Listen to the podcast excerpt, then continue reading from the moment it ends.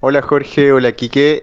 Espérate, ¿me dijo Jorge? ¿Jorge? ¿Pero de dónde? No sé. Josecito, si acaso. Claro, todo el mundo sabe que me llamo José, pero me han dicho Jorge otras veces en mi vida. Bueno, tú fuiste, eh, a propósito de los nombres, fuiste tendencia hace dos semanas poniéndole nombres a toda la gente. Sí, recuerdo en tu cumpleaños donde mucha gente me conocía por el podcast. Efectivamente. No tenía idea. Bueno, me llamo José. O Josecito, Si van a mandar audio, por favor, digan bien mi nombre. A mí me van a poner Jorge en ¿Sí? lugar de Daniel. Daniel. Jorge Daniel Enrique. No, Jorge Enrique. Jorge Enrique. Jorge Daniel Enrique dice. Pues si hay gente que tiene tres nombres. Pero es que no me escuchaste Yo tengo un cuando te amigo que se dije llama Jorge en lugar de. Daniel. Por favor, sigamos. Eh, les envío un gran saludo.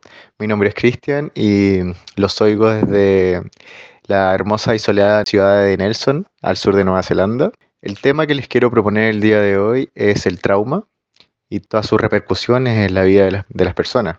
¿Por qué les quiero proponer este tema? Eh, yo a muy temprana edad perdí de manera inesperada y trágica a un hermano, un hermano menor. Y, he tenido que lidiar con, esto toda mi vida, sigo, lo sigo haciendo. eh, y esto ha marcado mucho en la forma en cómo me relaciono con mis emociones. Bueno, eso, que sea un lindo programa. Hasta luego. Temón este. De hecho, tengo un relato personal eh, a propósito de esto. Creo que no tengo. Este relato no tiene tanto que ver con el cómo superar el, trauma. Y ni siquiera tanto con el cómo vivir con esto. Sino eh, con las consecuencias de no trabajarlo. Resulta que para que yo esté aquí en este momento, tuvieron que fallecer cinco personas de mi familia. En el 81, cinco personas de mi familia, del lado de mi papá, eh, fueron asesinadas y de hecho, precisamente por eh, eso fue que mi madre y mi padre se terminan conociendo, se terminan casando y bueno, nací yo y nacieron otros dos hermanos y una hermana mía. Y resulta que ese siempre ha sido un temón en mi familia, porque hasta el día de hoy no se habla abiertamente de eso. De hecho, yo logré reconstruir la historia porque mm, em, le iba preguntando a algunas personas que estaban como vinculadas a mi familia o iba armando retazos a partir de conversaciones que escuchaba furtivamente. Y, mm, y ha sido bien complejo también porque mi papá nunca tuvo la disposición de hablar de su trauma, ni mucho menos de tratarlo. De hecho, mi madre creo que en repetidas ocasiones lo invitó a que fuera a terapia para tratar eso y para tratar de aceptarlo, ¿no? Aceptar lo que pasó y, y convivir con eso. Y creo que eso también limitó bastante, quizás tú dirías la flexibilidad psicológica de, de mi papá, ¿no? Yo creo que limitó mucho sus capacidades y hasta el día de hoy sigue siendo un tema. Creo que ha sido algo con lo que todos y todas hemos tenido que aprender a vivir. Eh, yo personalmente es algo que he visto en terapia y que mm, personalmente creo que son más las limitaciones que te da el no atenderlo que el dolor que puedes tener por enfrentarlo. Gracias Daniel por compartir esta experiencia. Sé que es muy personal y qué bonito que te atrevas a conversarlo o que quieras compartirlo con las personas que escuchan el podcast. También eh, agradezco a, a Chris que se haya dado el tiempo de escribirnos este, de mandarnos este audio, de, de contactarse con nosotros y compartirnos también esta experiencia. Sí, las experiencias traumáticas eh, marcan, de cierta forma, podrían marcar un- el inicio de patrones conductuales nuevos desde la ocurrencia hasta que eso se pueda trabajar, de hecho. Am, hay, hay definiciones diferentes desde el CIE-10, desde la OMS, de diferentes autores, pero todos en sí coinciden con que es un evento que ocurre que de forma inesperada y que la persona que, que lo experimenta eh, eh, de cierta forma sobrepasa las capacidades para poder eh, sobrellevarlo. Es un evento que ocurre una vez o ocurre varias veces. Por ejemplo, una experiencia de abuso que ocurre de forma sistemática durante la infancia son eventos continuos de experiencias traumáticas. De ahí viene el nombre de trauma complejo, por ejemplo. Eh, este evento supera eh, de cierta forma las habilidades que tiene la persona para poder sobrellevarlo y en consecuencia eh, desde allí eh, ciertas conductas pueden comenzar a, aparecer, conductas tanto internas, ¿no? como lo habíamos hablado antes, como formas de pensar, como conductas manifiestas, como formas de desenvolverme en el mundo, de responder ante ciertos estímulos aquí hay, dos casos diferentes, ¿no? Tenemos a Chris que vive su experiencia en la infancia, me imagino, y tenemos la tuya, que es como un trauma de familia, ¿no? Como un trauma generacional, que puede marcar también de cierta forma la crianza de, tus hermanos y la tuya. Eh, en el caso de Chris, su propia, su, propia vida, su propia experiencia. Ah, es importante, yo creo que destacar que no todas, eh, todas las experiencias hay una definición, creo que es de, del CIE 10, que dice que las personas, eh, que, esta experiencia traumática podría ser eh, difícil para la mayoría de las personas que la experimentan. Eh, hay otros autores que sugieren que una experiencia difícil o que podría ser traumática no necesariamente puede ser experimentada como un trauma para las personas que lo, que lo viven. No sé si me entiende. Una persona más flexible, quizás psicológicamente, pudiera no desarrollar tantos síntomas en consecuencia de esa experiencia, pero que sí que puede ser difícil. Ahora, muchas veces cuando hablamos de trauma, generalmente nos imaginamos cuestiones drásticas, ¿no? Como, como esto, como el fallecimiento de mi hermano cuando yo era niño o el asesinato de cinco personas de mi familia. Pero hay cuestiones cotidianas que también son, son traumas. Y lamentablemente cuando digo cotidianas también mm, quiero decir algo que, es el hecho de, vivir una experiencia de abuso, de abuso y de violencia. Son cuestiones cotidianas que siguen pasando y que marcan la vida de muchas personas. Yo creo que de la mayoría de las personas con las que trabajo alguna vez han vivido una experiencia así. Otras experiencias que pueden ser traumáticas, por ejemplo, puede ser una infidelidad, la violencia en una relación de pareja, eh, y, entre tantas otras, insisto, dependiendo de los recursos de la persona, es que la respuesta puede ser de una u otra forma. Tienes cara de querer decir algo. Sí, tengo dos preguntas. La primera es cómo puedo identificar que lo que me pasó en efecto fue un trauma para mí. Mm. Buena pregunta. Hay... Eh, yo suelo no ser muy apegado a los manuales, pero en esta oportunidad creo que es necesario, es en estos momentos donde sí nos sirven. Em, por ejemplo, el DSM5 lo que sugiere es em, una serie de eh, síntomas posteriores a la experiencia traumática. ¿no? Por ejemplo, los flashbacks, eh, la evitación de, por ejemplo, en tu caso, en tu familia, la evitación del tema, ¿no? La evitación de cualquier conversación que pueda acercarse a hablar sobre aquello, o cualquier estímulo o eh, lugar físico que pueda acercarme a la posibilidad de recordar esta experiencia. Y en consecuencia, un montón de respuestas fisiológicas eh, y emocionales a causa de acercarme a, esta, a estos recuerdos o a estas, a estas situaciones o a estos eventos, a estos lugares. en el trastorno de estrés postraumático, por ejemplo, la persona puede tener eh, repetidamente sueños o pesadillas del evento traumático, puede tener incluso, incluso flashbacks en momentos de, vigilia, estando em, despierto. Y em, también es síntomas eh, emocionales, ¿no? Como eh, síntomas depresivos, síntomas ansiosos. Y si me duele tanto el afrontarlo y siento que no tengo las fuerzas suficientes para hacerlo, ¿por qué debería de, ir a terapia o por qué debería de buscar ayuda en ese caso? Mm, yo creo que aquí volvemos de nuevo a lo que siempre nosotros conversamos, ¿no? Que es, si la vida que estás viviendo no es la que quieres y por tus propios recursos no estás pudiendo lidiar con aquello que te molesta, entonces la ayuda de alguien objetivo y profesional, experto en esto, quizás pueda ayudarte a retomar tu vida. Esa es la cuestión si estos síntomas, si, si la dificultad para relacionarte, si la dificultad para poder eh, sobrellevar algunas situaciones, eh, determinadas situaciones en diferentes contextos, no la puedes eh, llevar como tú quisieras, entonces, claro, si es que esto tú consideras que está afectando tu calidad de vida, ¿por qué no trabajarlo? ¿no? Ahora, hay, mm, hay diferentes terapias también para esto. Supongamos que para las fobias o un trauma consecuencia de una, de una fobia eh, puede ser la desensibilización sistemática, que es como el acercamiento paulatino al estímulo o la situación eh, que me genera estos síntomas a fin de disminuir la respuesta ansiosa. Eh, o por ejemplo el EMDR, que es una terapia que es relativamente nueva, en- entre comillas, que hay algunas personas que, que están como a favor de ella, hay otras que otros profesionales como que ponen en duda su, no tanto su efectividad, sino sus bases teóricas porque... eh, si es que alguien lo ha escuchado, si tú lo has escuchado, ¿no? Es una terapia donde tú vas a la clínica, empiezas a hablar sobre este evento traumático y el terapeuta con el dedo te hace seguir, a- hacer una serie de movimientos oculares. ¿Sí, ¿sí? la conocías? Sí, eh, una conocida mía la, la hizo.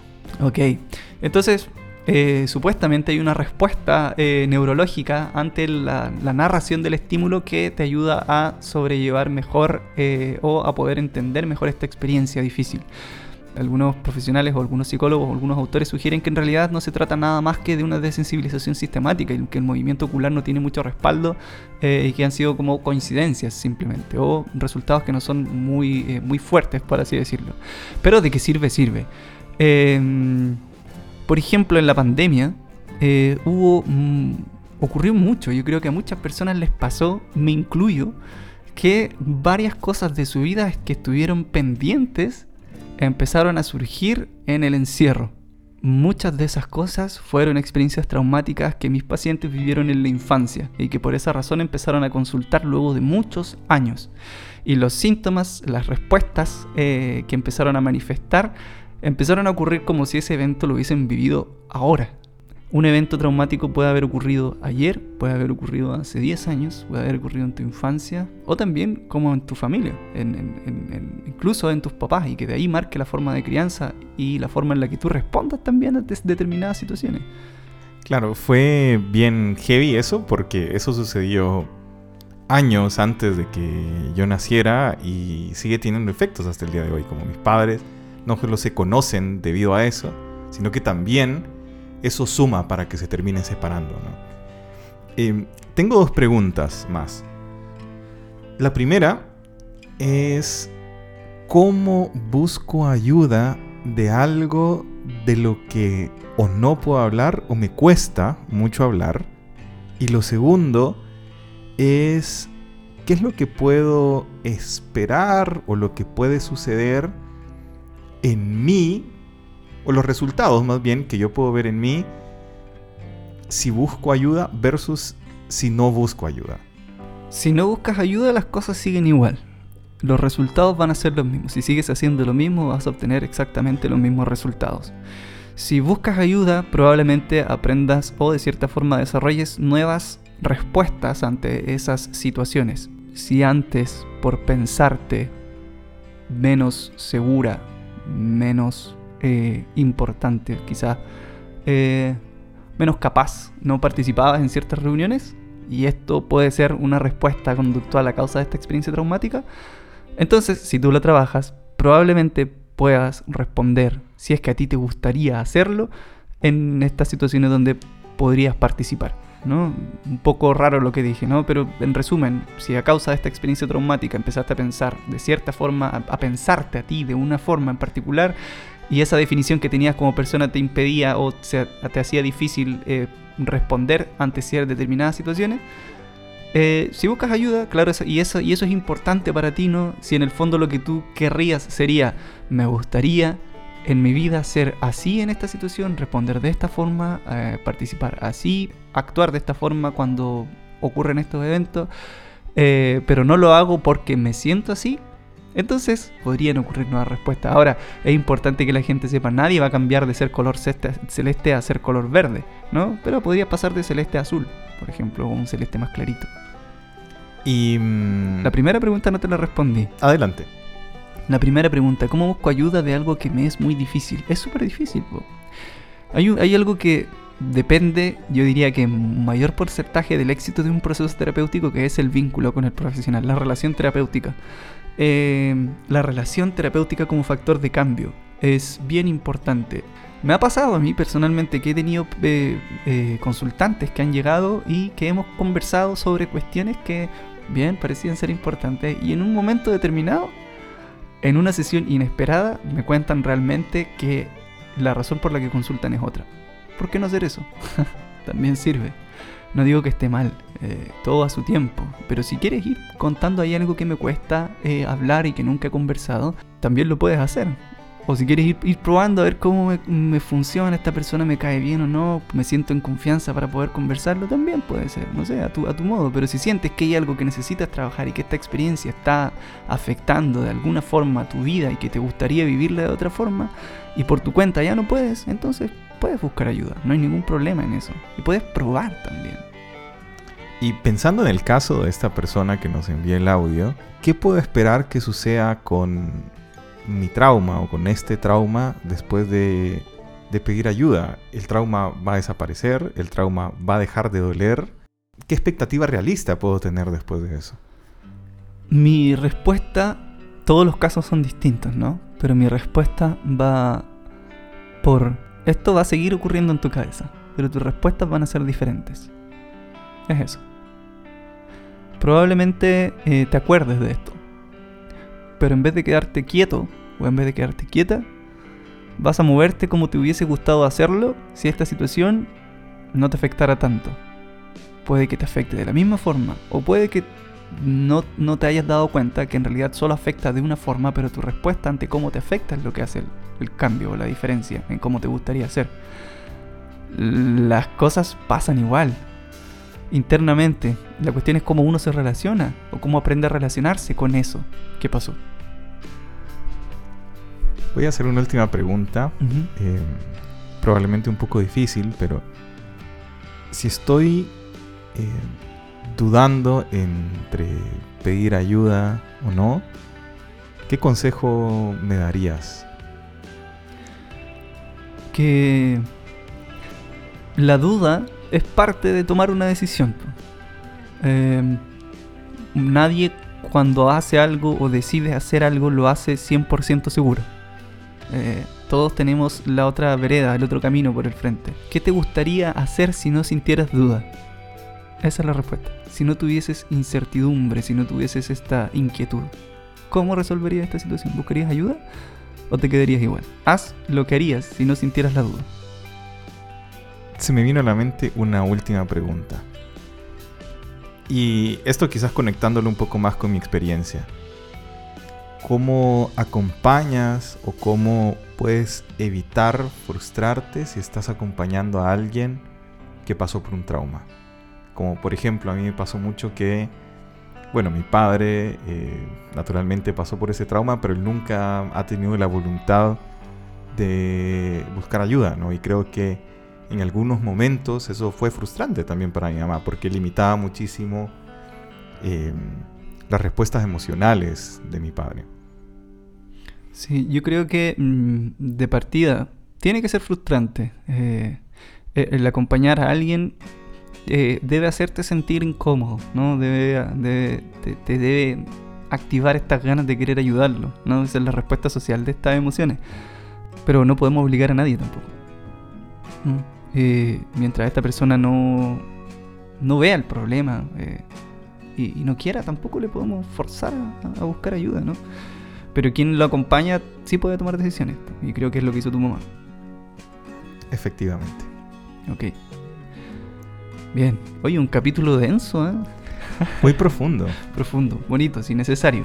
Sí, sin duda. Sí. Oye, ahí, ah, tú habías inaugurado una nueva, eh, una nueva sección el capítulo pasado. Sí, la nueva sección de saludos. De saludos. ¿A quién le quieres mandar saludos esta vez? Em, le voy a enviar un saludo a una amiga mía, eh, a Sara Pérez, de hecho, que justo estuve escribiendo, me estuve escribiendo con ella creo que ayer o anteayer, y ella me recordó precisamente el momento en cuando tú estuviste poniendo los nombres en, en mi cumpleaños. Bien, un saludo para ella entonces. Y eh, tenemos un auspiciador secreto. ¿Por qué digo que es un auspiciador secreto? Porque no sabe. Efectivamente, esta es una nueva serie que se llama Auspiciadores... No, no eran auspiciadores secretos, era... No, era auspiciadores no oficiales, ¿no? ¿Qué nombre tenía? eh, se me olvidó, auspiciadores no solicitados. Ok, con el auspicio de Peralte Norte, un taller de bicicletas a domicilio. Este ciclista profesional va a tu casa y arregla tu, bici- a- arregla tu bicicleta. ¿Sabías que cuando tú te compras una bici es necesario hacerle una mantención de forma inmediata porque en los lugares donde las compran simplemente las ensamblan y no las engrasan? No sabía eso. Yo tampoco. Si te compraste una bicicleta, busca Peralte Norte en Instagram y este chiquillo Enrique, que se llama también como tú, eh, va a llegar a tu domicilio y va a arreglar tu bicicleta. Se llama tan bien como yo, efectivamente. Se llama tan, tan bien como tú.